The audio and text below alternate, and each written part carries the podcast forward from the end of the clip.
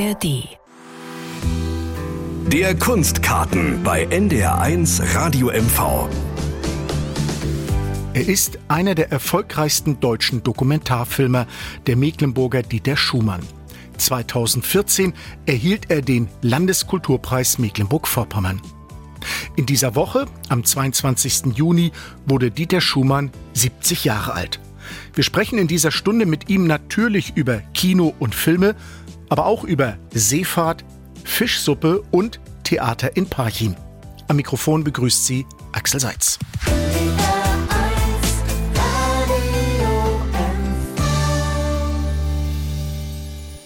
Er sprach mit Werftarbeitern in Wismar, besuchte Bäcker in der Dorfbäckerei in Lübow, sah sich im Kloster Dobertin um, sprach mit Kioskgästen in Beutzenburg. Dieter Schumann. Seit Jahrzehnten interessiert sich der Dokumentarfilmregisseur für vermeintlich einfache Menschen, holt sie vor seine Kamera und erzählt in seinen Filmen vom Alltag.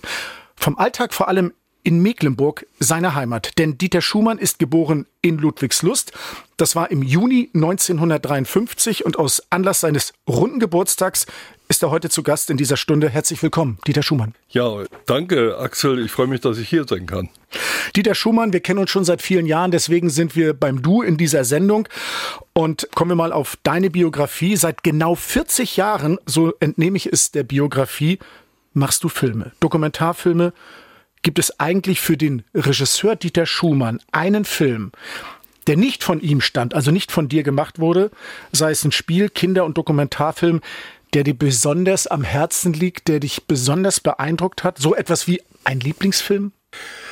Naja, auf jeden Fall eine Filmreihe kann man fast sagen, nämlich von meinem Mentor Winfried Junge, die Geschichte der Kinder von Golzo, Lebensläufe.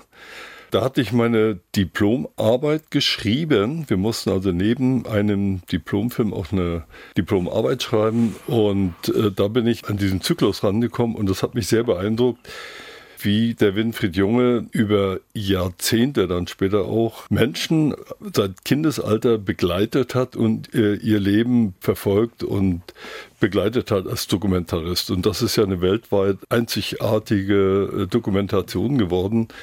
Und das hat mich auch geprägt, dass ich auch selber so Interesse hatte, dann auch Lebensgeschichten zu verfolgen, zu begleiten. Das ist ja eine ganz interessante Geschichte. Also nicht nur, dass es in der DDR war es vielleicht noch einfacher, die zu begleiten, aber er hat es auch tatsächlich geschafft, nach der deutschen Einheit noch über viele Jahre die Kinder von Golzo, was ist aus ihnen geworden, zu begleiten. Ja, eine fantastisch tolle Geschichte. Genau. Und ich meine, du brauchst ja immer Menschen, glaube ich, die dir Anregungen geben, die dich aber auch so ein bisschen äh, unter die Fittiche nehmen. Und äh, Winfried Junge, wie gesagt, der war mein Mentor dann auch an der Filmhochschule. Ich war dann sogenannter Meisterschüler bei ihm. Der hat mich total ermutigt, auch diesen äh, Weg konsequent zu beschreiten, Dokumentarfilmer zu werden. Ich kam ja aus dem Fernsehbereich, hatte dort ein Volontariat gemacht, Regieassistenz, war also dann dort auserkoren worden. Ich sollte da in die Unterhaltung. Unter anderem bot man mir nach der Filmhochschule an, im Ostseestudio Rostock Glock 88 den Strom zu übernehmen. Mit Horst Köppert. Mit Horst Köppert. Warum? Weil ich in meinem Diplomfilm viel Musik verwandt hatte. Und da haben sie, ach man, der hat doch so einen guten Umgang äh, mit Musik. Und da fiel da gerade ein Regisseur aus oder ging in Rente. Und haben gedacht, da kann auch der Schumann mal nach Rostock. Und ich hatte mich aber wirklich während meiner Studienzeit schon doch sehr auf den Dokumentarfilm besonnen und da ging das hin und her und ich habe dann gesagt, nein, äh, ich mache keine Unterhaltung. Und da haben sie dann gesagt, na gut, aber wir haben dich delegiert, entweder da hast du auch eine Verpflichtung und entweder machst du das oder es geht nicht. Und da habe ich dann gesagt, na gut, dann geht es ihm nicht. Ne? Und war arbeitslos Ach. nach der Filmhochschule. Und es gab ja in dieser Zeit äh, auch so ein Abkommen. Das Fernsehen war ja ein ideologischer Apparat oder ein politischer Apparat. Da war es ausgeschlossen, dass zum Beispiel Kulturbetriebe wie die DEFA es auch war oder auch das DEFA Dokumentarfilmstudio Leute abwerben durfte. Und wenn das Fernsehen gesagt hat, nein, der kriegt hier keinen kein Job oder so, dann war das fast ausgeschlossen. Und dann hat aber eben auch Winfried Junge Und damals eine weitere Regisseurin, Getta Nickel, die haben gesagt, man, das ist eigentlich ein tolles Talent im Dokumentarfilmbereich. Ne? Also der hat so ein Herzblut und Begeisterung für Geschichten und so und haben sich dann sehr stark für mich eingesetzt und haben mir dann sehr geholfen, dass ich dann diesen äh, Weg ins Dokumentarfilmstudio fand. Wir kommen ja nachher noch auf einige Filme von dir zu sprechen. Aber wenn wir mal deine ganze Filmbilanz schauen, wir haben gerade gesagt, ein Lieblingsfilm von anderen Regisseuren. Gibt es einen aus deinen eigenen Filmen, wo du sagst, ja, da hat es am besten geklappt, auf den bin ich besonders stolz oder das macht mich auch nach wie vor mit dem Abstand von Jahren oder Jahrzehnten glücklich, dass der mir so gelungen ist. Gibt es da einen? Ah ja, das ist ganz schwer zu sagen. Eigentlich nicht, weil das so unterschiedlich ist. Also die Themen oder die, die Begegnungen, die du ja mit Dokumentarfilm hast, die sind ja so unterschiedlicher Art. Ne? Was ich immer sage, also wenn junge Leute mich fragen, äh, äh, naja, du hast Dokumentarfilm gemacht und warum nicht auch Spielfilm und äh, warum äh, hast du da so festgehalten und hast nicht andere Dinge ausprobiert? Dann sage ich immer, Dokumentarfilm ist so eine einzigartige Chance, viele Leben zu leben. Also wer hat schon die Möglichkeit, in so unterschiedliche Lebensbereiche, Milieus einzutauchen wie zum Beispiel ich mit Flüstern und Schreien Rockbands. Also wir sind ein Jahr mitgereist mit den Bands zur DDR-Zeit.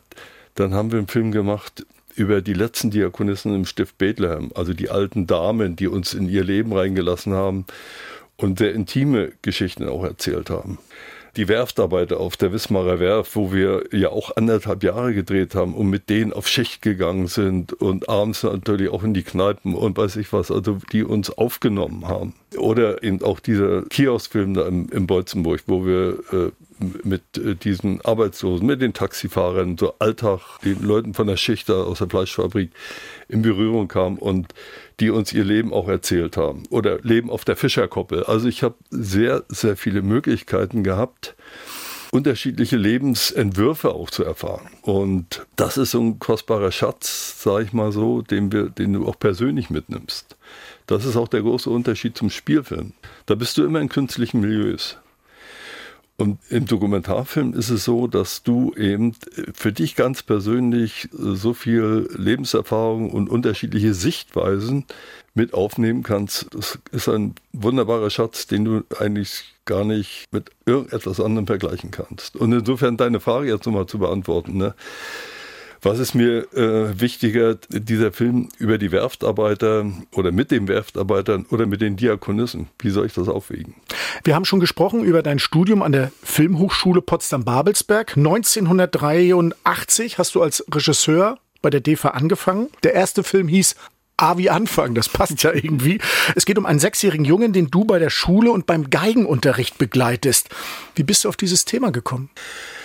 Ja, das war eine ganz merkwürdige Geschichte. Es wurde eine Ausschreibung zu der Zeit, das war, war das noch Raketendoppelbeschluss? Also es war wieder eine große politische Spannung in Europa und äh, da äh, kam der Studiodirektor auf die Idee, wir müssten Friedensfilme machen und hatte dann eine Ausschreibung oder einen Aufruf an die jungen Regisseure da abgegeben, äh, also sich da Themen einfallen zu lassen. Und ich habe dann gegrübelt und das war ja auch so, dass äh, es nicht selbstverständlich war, dass du sofort Filme bekamst. Ich war dann in so einer Abteilung, die äh, Kinobox hieß, die haben so Magazinbeiträge gemacht. Also einen Film zu ergattern, da musste man sich auch kümmern, auch wie heutzutage, ne, dass man da in Themen untergebracht äh, bekam. Und da habe ich überlegt, naja, was, wenn es um Thema Frieden geht, ne, was, äh, was fällt einem da ein? Ne? Ich hatte keine Lust auf irgendwie so eine politische, plakative Geschichte und. Und dann irgendwie kam ich drauf, na, wie ist denn das, wenn so ein Kind äh, so ins Leben geht ne, und Anspruch hat auf Zukunft, Anspruch auf Frieden? Das ist doch eigentlich auch ein Friedensthema. Und das habe ich dann auch so äh, dargestellt und da haben sie, ja, hast du eigentlich recht. Ne? Dann ist es, der Friedensfilm bestand dann aus dem Porträt eines Sechsjährigen, der eben einfach mal ins Leben geht. Da stellt sich mir gleich so spontan die Frage, weißt du, was aus dem sechsjährigen Jungen geworden ist? Gibt es da sowas wie Kontakt irgendwann später oder interessiert oder ist das dann abgeschlossen, auch für dich als Regisseur? Tatsächlich äh, habe ich da keinen Kontakt. Das ist aber, du machst auf äh, einen Konflikt aufmerksam, der auch zu unserem Beruf dazugehört und wo, mit dem ich erstmal lernen musste, umzugehen. Nämlich, wenn du gerade so Porträts machst, also Menschen sich, äh, sich dir sehr öffnen und sich dir anvertrauen, dann entsteht oftmals eine Nähe, die sie auch oftmals gar nicht äh, vorher erfahren hatten. Und dass sie sagen, Mann, da ist jemand, der versteht mich, der ist mir ein Freund geworden. Und das möchten wir ja als Dokumentarfilmer, wollen wir intime Geschichten erzählen und verführen auch zum Teil Menschen, dass sie sich offenbaren. Und daraus entsteht, aber wie beim kleinen Prinzen mit dem Fuchs, du hast dich, dich mir vertraut gemacht und jetzt bin ich da und jetzt äh, hast du auch eine Verantwortung, weil ich habe mich äh, so geöffnet und daraus erwächst so eine Erwartung, das ist doch ein Freund geworden. Eigentlich lebenslang, wenn du so willst. Ne? Also und mit einem Mal ist der Film beendet. Du hast dann noch Vorführungen, machst gemeinsame äh, Filmveranstaltungen, Kinoveranstaltungen.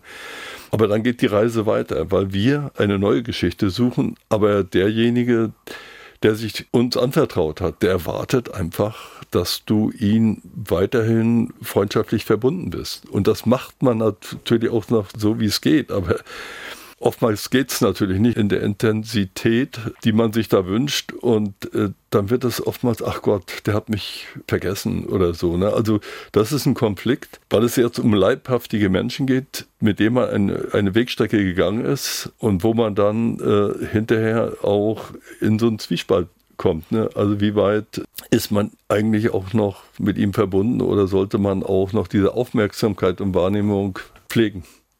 Wie war das überhaupt bei der DEFA? Wie frei warst du da bei der Auswahl deiner Themen? 1983 konntest du ja noch nicht wissen, dass die DEFA mehr oder weniger nur noch sieben, acht Jahre existiert und das war ja nicht absehbar. Aber wie frei warst du bei der Auswahl deiner Themen in den 80er Jahren? Grundsätzlich waren ja die DEFA-Betriebe, also auch das DEFA-Dokumentarfilmstudio, im Gegensatz zum Fernsehen kein ideologischer Betrieb, sondern war dem Kulturministerium unterstellt und ein Kunstbetrieb.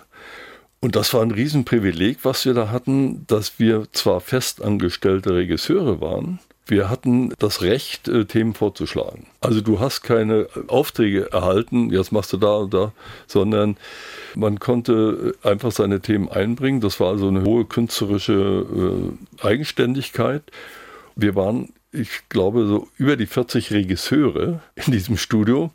Nur Dokumentarfilmregisseure? Nur, nur, Dokumentarfilmregisseure. Und wie viele Filme wurden pro Jahr eigentlich auf den Markt geschmissen? Genau, und es waren dann nur 20, die möglich waren. Das heißt, wenn jemand keine Idee hatte, dann waren die gar nicht traurig oder so, dass, man, dass die nicht gearbeitet haben, sondern das kostete ja auch Geld. Also haben die einfach weiter das Gehalt gekriegt, was ja nicht so riesig war. Und insofern gab es äh, da kein Druck, wirklich irgendwie was machen zu müssen, sondern es war der eigene Antrieb, den man da eher hatte, dass man sagte, Mann, ich, mich interessieren die und die Themen und das war so ein Wettbewerb, also von, von äh, Ideen. Insofern war das eine ziemlich komfortable Situation, dass man Dinge tatsächlich vorschlagen konnte, verfolgen konnte, lange sich vor, auch im, im, Vorfeld mit beschäftigen konnte, ehe das dann realisiert und finanziert wurde. 1988 gelang dir etwas, was vielen Regisseuren von Dokumentarfilmen nicht vergönnt ist. Ich sag's mal so lapidar. Du hast einen Film gedreht, der auf großes Interesse gestoßen ist, der bekannt wurde Flüstern und Schreien. Was hat dich an der Rockmusik der DDR und vor allem an Rockmusikern, die damals noch nicht so groß bekannt waren, gereizt? Also grundsätzlich war es eigentlich ein Dilemma äh, mit diesem Thema Rockmusik in der DDR, weil alle diejenigen, die diese Zeit miterlebt haben, können das gut nachvollziehen, dass wir ja die eingesperrt waren und also keinen Zugang hatten zu dieser westlichen Kultur oder äh, zu dieser Rock- und, und Pop-Szene und wir immer eigentlich ein, eine Sehnsucht hatten daran, auch äh, lebendig teilzunehmen, nicht nur über, über den Äther. Und deswegen war eigentlich Rockmusik äh, aus dem Osten eher verpönt. Aber wiederum war es so bei mir, dass ich durch Rockmusik in der Jugend eigentlich äh, maßgeblich emotional geprägt war. Also das war auch wieder das Sehnsuchtsmotiv. Mit dieser Musik verband sich ja diese freie Liebe, freies Leben, Flower Power, ne? also alles das oder auch dieses Unbändige von Deep Purple, The Who und also dieses äh, Exzessive, was man natürlich in der Jugend so empfindet. Und ich hatte eine Zeit zwischen 17 und 20, sag ich mal, oder 16 oder 15 und 20, wo ich jeden Tag drei, vier Stunden Rockmusik gehört habe. Also ich fand das so wichtig. Ne? Also was da für eine Vielfalt an Musikstilen, eine Jazz Hotel, Pink Floyd, äh, Crimson King, das waren ja so unterschiedliche Stile, die wir heute ja gar nicht mehr haben. Das ist ja, finde ich, viel mehr gleichgeschaltet. Ne? Aber diese Musik gab es in der DDR nicht. Also insofern genau. nicht Live-Musik. Und insofern war genau. die wirklich Möglichkeit Rockmusik? So. Wenn ja, dann mit DDR-Bands und dann wahrscheinlich aber nicht Pudis so, und so, und das, das war aber genau mein Dilemma, dass ich auf der einen Seite einen Film machen wollte über dieses Phänomen von Rockmusik äh, und Lebensgefühl. Und auf der anderen Seite war es eben so, dass wir eigentlich eher, unser Herz schlug eigentlich für das, was wir nicht erreichen konnten, nämlich die Westmusik. Aber es gab auch, was wir auch ja später festgestellt haben, schon eine Menge äh, an Bands, an Musik, äh, die das Lebensgefühl des heimischen Lebens, sag ich mal so, in der DDR auch ausgedrückt haben. Wie Silly, wie äh, auch Karat in, sein, in seiner Romantik. Ne? Auf der einen Seite war es eben mein Wunsch, mal diesem Phänomen nachzugehen. Auf der anderen Seite war das ja 86, 87 in Zeiten von Glasnost und Perestroika auch bei mir ein ganz starker Wunsch, etwas äh, zur Öffnung beizutragen, ehrlich zu sein. Also schaut hin, was diese Jugend fühlt, ne? Und äh, macht euch nicht immer noch irgendwie welche äh, Vorstellungen oder äh, wie es sein sollte, ne? Und die, die sind ja offen, die sind lebendig, diese jungen Leute, ne? Und die haben aber viele, viele Fragen und viele kritische Haltung, äh, die, die mit diesem Land und mit diesem System verbunden sind. Hört zu. Und das konnte man aber so, wenn man das so pur und, und nur über Arbeitsmilieu und, und dann noch viel schlechter darstellen, als in, mit dem Musikthema. Das ist unverfänglicher. Als wir das eingereicht haben, dieses Thema Rockmusik und so, dachten wir, ach, Musikfilm könnten wir jetzt auch mal machen. Deswegen ist es ja ein Rotmovie geworden, immer verbunden mit dem Leben der Fans, der jungen Leute. Wie gesagt, das Handicap war, dass wir eben es nur mit Ostmusik machen konnten. Aber auf der anderen Seite, und das war dann, glaube ich, der, der Zugang auch fürs Kinopublikum, dass sie auch einen DEFA-Film über Ostmusik angenommen haben, weil es auch ihr Lebensgefühl getroffen hat. 1994 gab es dann einen zweiten Teil von Flüstern und Schreien, eine Produktion für den MDR bzw. für den ORB. Ich habe jetzt gelesen, er wurde aber nur zweimal, einmal beim MDR und einmal beim ORB ausgestrahlt. Es heißt, der Film sei juristisch gesperrt. Warum, Dieter Schumann? Die Geschichte dieses zweiten Teils ist wirklich eine besondere. Also was mich äh, ja auch so äh, irritiert hat, als wir den Film dann fertiggestellt haben, es ist ja nur ein Teil der Bands, nämlich Sando und Feeling B, aus denen dann Rammstein äh, wurde, äh, haben wir begleitet und, und das war schon zu einer Zeit, so 94, ne, wo eigentlich noch die Aufbruchsstimmung war, wo Helmut Kohl blühende Landschaften verkündet hat, wo also diese Musiker, gerade so Sando und Feeling Bay und so, schon mal ein kritisches Verhältnis hatten zu dieser Konsumgesellschaft, die auf uns zukommt. Und der Film ist im Gegensatz zum ersten Teil eher skeptisch und zum Teil äh, sehr, ja, fast böse. Und die äh, Redakteure vom MDR, die das von so einer Jugendredaktion betreuten, die kamen beide aus dem Westen. Junge Leute und die hatten von dem ersten Teil gehört, man, da war eine Million Zuschauer fast im Kino. Toll und so, die hatten den Film, das war so fröhlich, fröhliche Aufmüpfigkeit. Ne? Und dann kam so eine bittere, zum Teil äh, ziemlich schwere äh, Dokumentation rüber. Und da waren die völlig irgendwie äh, entsetzt und haben gesagt, wieso sind die nicht mehr so fröhlich hier und so. Ne?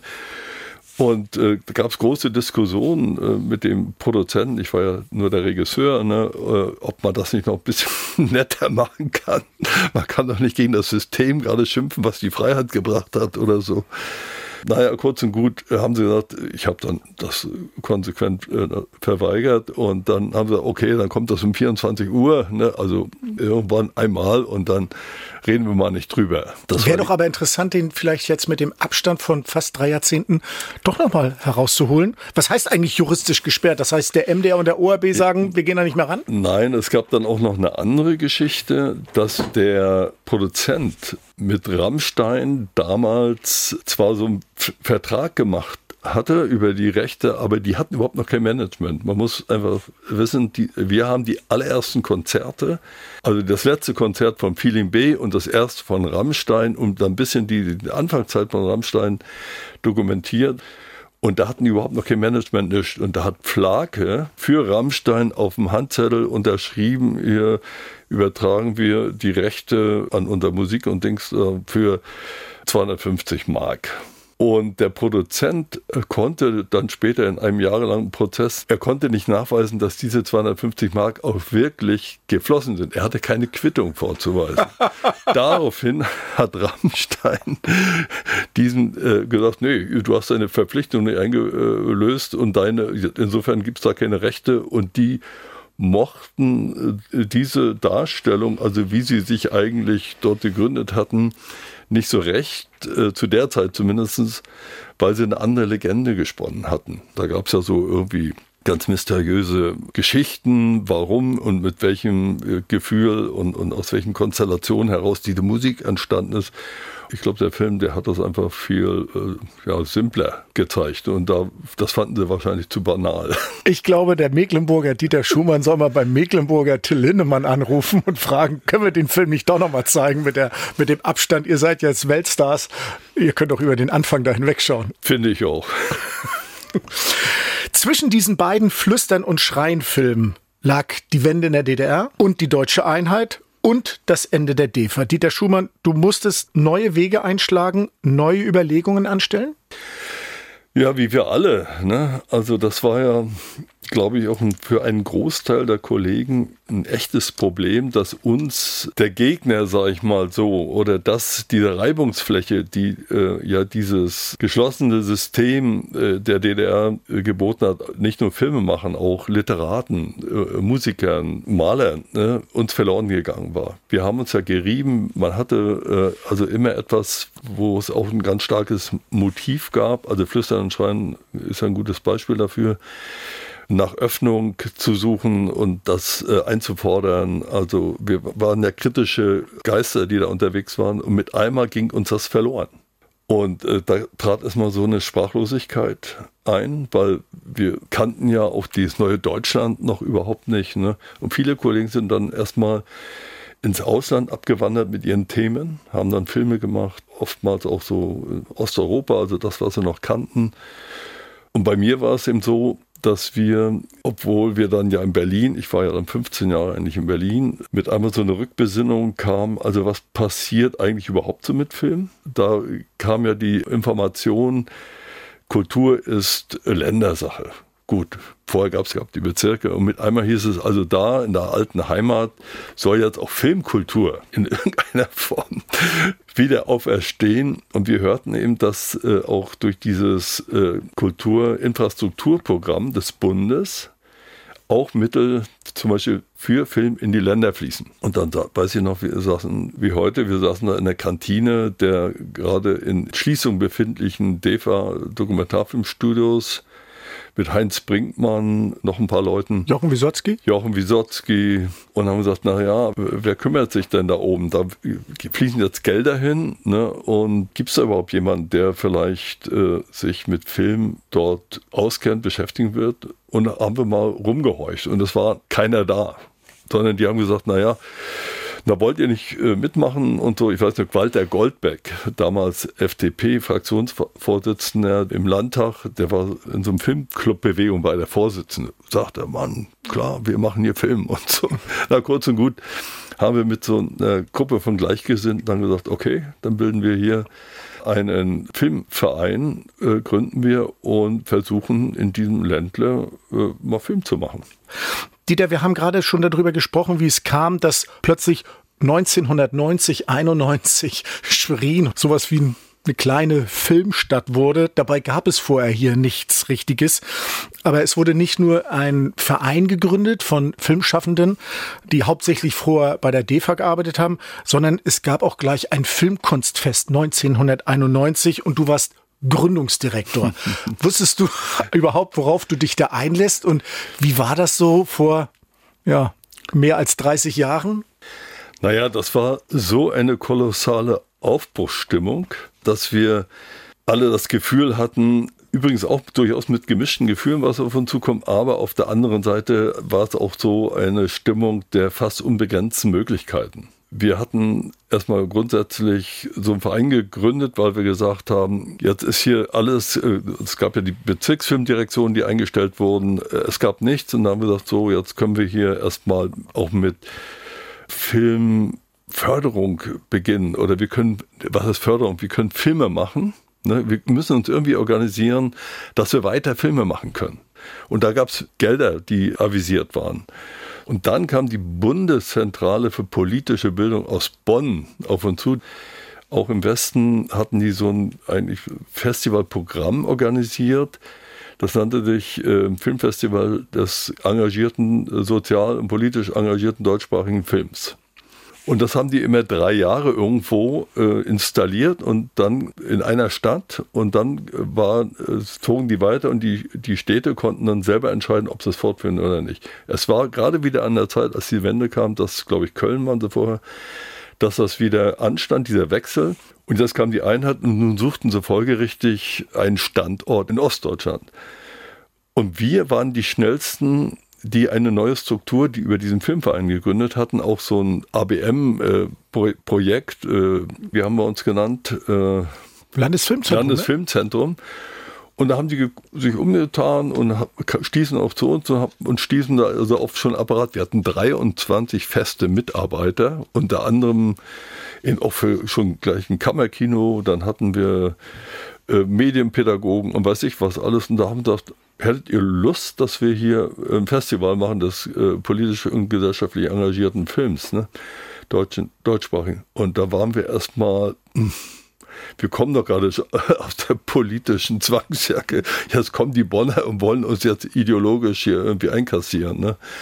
Aber es stellte sich dann relativ schnell heraus, dass das lockere Leute waren, also die auch nicht irgendwie jetzt ideologisch äh, uns unterwandern wollten oder nutzen wollten, sondern dass es äh, schon einfach interessanter, übrigens, was ich auch heute noch beim Filmfest immer noch sehe, dass es um gesellschaftlich wichtige Themen geht. Ne? Also, dass man diese soziale und diese soziale Verantwortung, ne?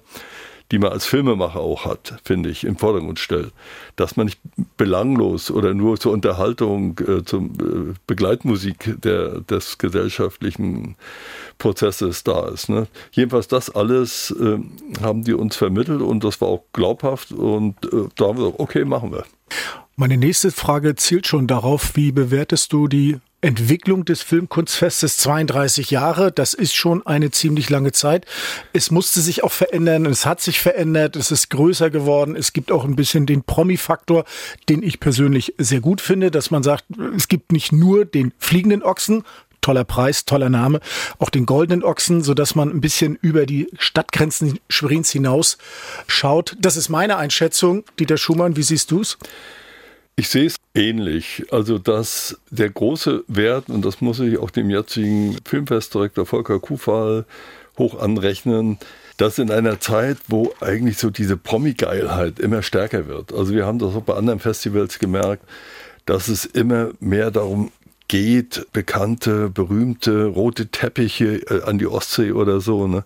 Also, dass dieses, äh, die reichen Schönen, dass das äh, so im Vordergrund gerät und dass dieses Festival es schafft, auf diese Publikumserwartungshaltung schon irgendwie einzugehen, auch, was du sagst, so einen gewissen Promi-Faktor, aber das sind Leute, die dort auch geehrt werden, die eben auch genau diesen kulturellen und äh, humanistischen, äh, glaube ich, auch Anspruch mitbringen. Ne? Also, dass man über Film auch Botschaften äh, aussendet, sag ich mal so. Ne?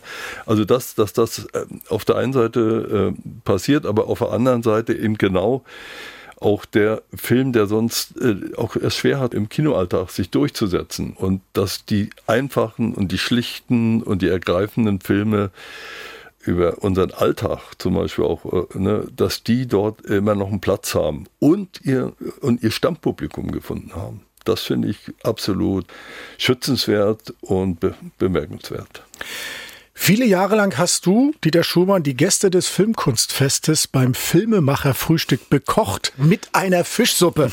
Was muss in eine gute Mecklenburger Fischsuppe?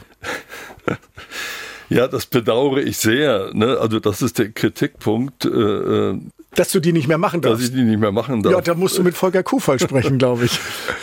Ja, der meint ja auch, äh, es müssen auch neue Traditionen geschaffen werden. Man muss alte Töpfe abschneiden. Die Fischsuppe, äh, die sollte man nicht abschneiden, finde ich, weil sie steht äh, zur Geschichte tatsächlich des Festivals, aber auch zu unserem Land. Ne? Nein, zur guten Fischsuppe gehört erstmal ein ordentlicher Sud. Also das Geheimnis, wenn man das so mal verraten darf, besteht eigentlich darin, dass ich als allererst die äh, sogenannten Karkassen, glaube ich, heißt das. Also das sind die Mittelgräten, die Köpfe, alles das, was so beim Filettieren des Fisches äh, abfällt, dass ich das mir bestelle beim Fischer und in einem riesengroßen Topf erstmal wird das abgekocht über eine Stunde. Und da hast du mit einmal so einen kräftigen Sud, der so viel Energie schon hat. Und da gehört dann schon Sellerie rein und, und alles Gemüse und eine gehörige Portion Chili. Und dann erst wird das alles schön abgeseit, dann wird's, später kommt nochmal Frischgemüse rein. Äh, Tomaten sind übrigens ganz wichtig für Fischsuppe und ganz zum Schluss äh, kommen dann diese frischen Fischstückchen rein. Und dann gibt es noch ein gewisses äh, ähm, etwas, was ich nicht verrate. Und welchen Fisch nimmst du da am besten? Oder welchen Fisch magst du da am liebsten rein? Oder ist das egal? Also am besten, am besten ist immer eine Mischung aus See- und aus Süßwasserfischen. Lachs bringt schön Fett und schöne Energie. Ne? Und es gehört die richtige Haltung dazu. Ne? Ich denke dann immer, während ich äh, diese Suppe koche, an die berühmte Ode an die Seeaalsuppe von Pablo Neruda, der ja über, ich glaube, 50 äh, Verse oder noch mehr beschreibt, wie aus diesen äh, Tiefen des Meeres der Meeral, äh, der Korridor hochsteigt ne, und wie dann aus dem Erdreich die Wurzeln wachsen und die Gemüse und die ganzen Energien dann in diesen Topf hineinfließen. Dass du so gut mit Fisch umgehen kannst, rührt das vielleicht auch daher, wir haben darüber noch nicht gesprochen, jetzt kommen wir an dieser Stelle dazu, rührt das vielleicht daher, dass du, Dieter Schumann, bevor du Filmemacher wurdest, bis 1975 fünf Jahre zur See gefahren bist? Nein, nicht so sehr, glaube ich, das mit dem Fischen. Äh, ich bin ja bei der Handelsmarine gewesen. Also ich habe nicht äh, gefischt, weil du bist zur See gefahren. Ich bin zur See gefahren. Und wie ja. kam es, dass der Mecklenburger, es war ja oft so, dass gerade die Mecklenburger nicht so oft äh, auf See durften. Es waren mehr eher so die Thüringer oder die Sachsen Richtig. zu DDR-Zeiten. Wie kam es, dass du, Dieter Schumann, zur See gefahren bist? Naja, das hatte erstmal, wie gesagt, auch mit diesem Grundmotiv zu tun, der, der, des Fernwehs, der Sehnsucht äh, nach äh, anderen Horizonten, nach anderer Kultur. Also ich war. Gut, dann hätten wir aber eine doppelt so große Seeflotte haben müssen, weil die Sehnsucht hatten wir stimmt ja ganz viele in der DDR. Nicht jeder kam dann auch auf ein Schiff. Nein, es gab eigentlich so zwei Dinge, an die ich mich so erinnere. Das eine war eben genau diese Sehnsucht, die sich da aufgetan hat durch diese Berührung mit dieser Musik, ne? also diese Flower Power Musik und so. Das war ja ein Symbol von Freiheit, erotischer Freiheit, von jugendlicher Freiheit, ne? Dass man ganz äh, andere tolle Lebensentwürfe, als wir dann vorgezeichnet in der DDR haben könnte. Ne?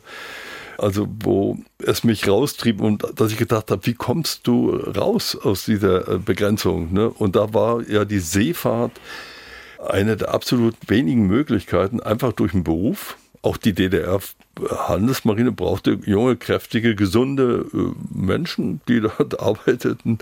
Und das Zweite war, ich bin ja in Wismar zu der Zeit zur Schule gegangen. Und der Weg führte von der Schule ins Internat äh, äh, auch so am Hafen vorbei. Und dann habe ich da diese Pötte gesehen, teilweise auch diese verrosteten Dampfer aus Zypern und weiß so, und da stand da hinten dran eine Pharmagusta und weiß ich was, ne? Und dieser Geruch dieses Hafens und so, ne, das hat das alles nochmal verstärkt. Und da habe ich gedacht, okay, du wirst auch da in die weite Welt.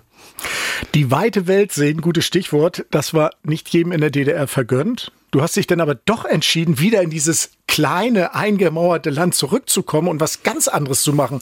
Seefahrer und Filmemacher. Für mich passt das irgendwie gar nicht zusammen, oder doch? Ja, absolut äh, passt das zusammen. Also, weil ich auf meinen Reisen als Seemann festgestellt habe, dass mich mehr die Menschen interessiert haben als Landschaften. Also klar, wenn, wenn du mal in die Karibik dann fährst und als junger Mensch und siehst da Palmen und am, diesen tollen Strand und so. Aber ich, ich habe dann relativ schnell festgestellt, dass mich die Menschen fasziniert haben. Ich bin ein Jahr lang mit dem Kümo immer nach England gefahren. Da haben wir Holz aus, aus Litauen und Polen und was ich was nach, nach London gebracht.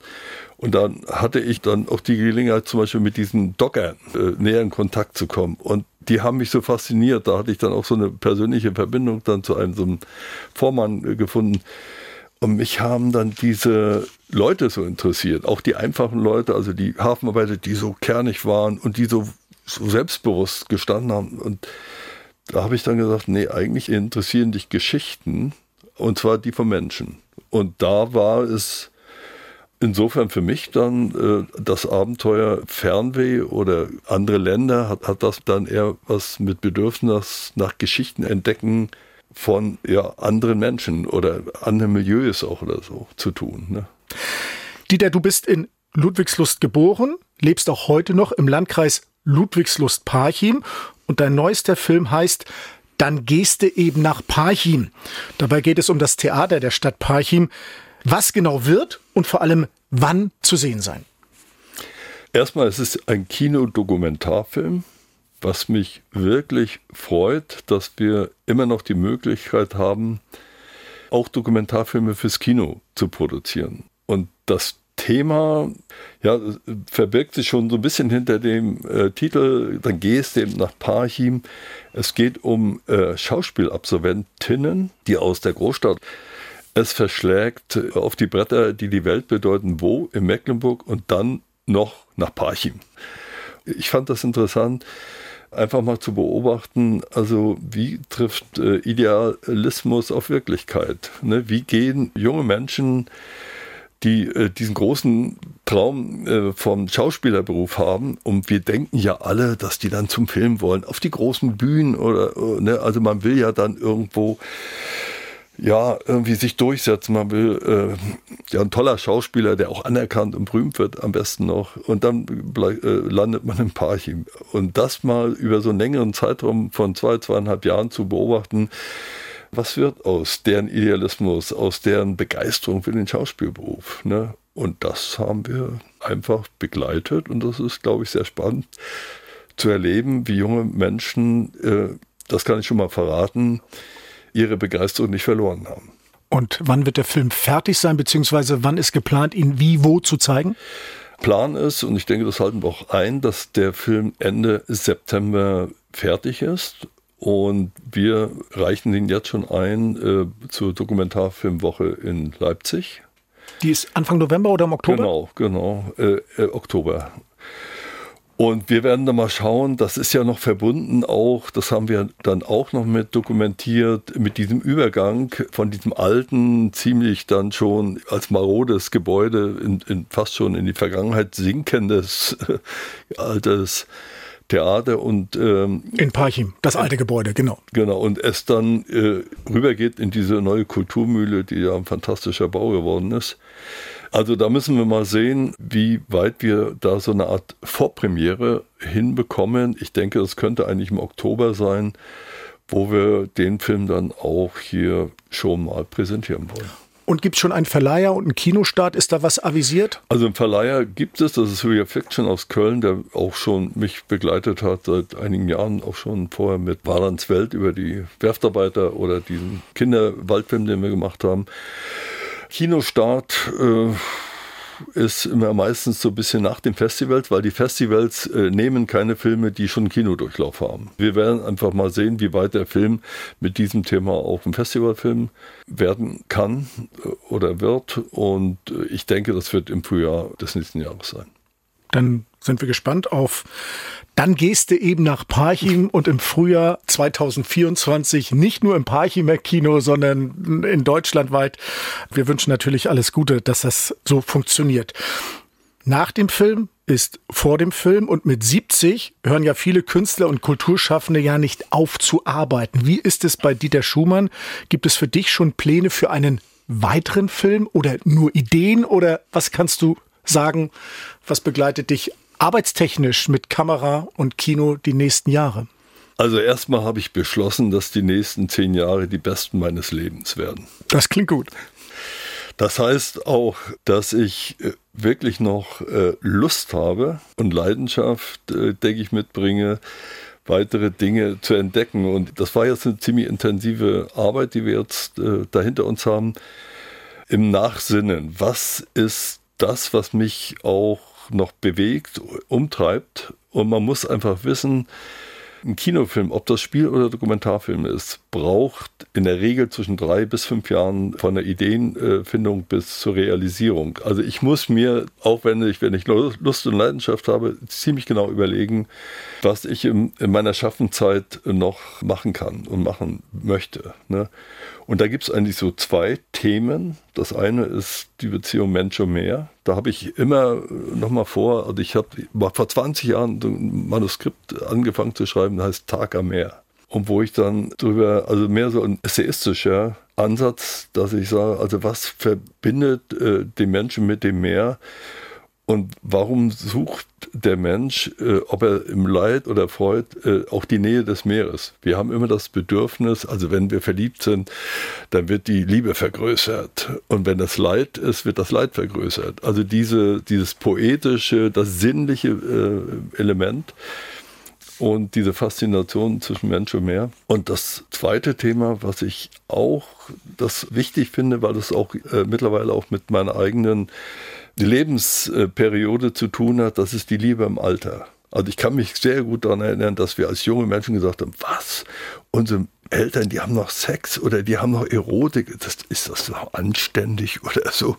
Und dann hat mir meine Mutter erzählt, als sie im, im äh, Altenheim war, dass da so richtig noch Amüsements und geflirtet wurde und weiß ich was, wo die alle sagen, das sag mal, die können ja kaum noch laufen, ne? Und da ist immer noch das Bedürfnis nach Liebe da. Und das finde ich spannend. Liebe im Alter. Liebe im Alter. Wenn du, Dieter, nicht gerade hinter einer Filmkamera stehst, was machst du als Privatmann? Gartenarbeit oder Sport, Buchlesen oder Musik hören?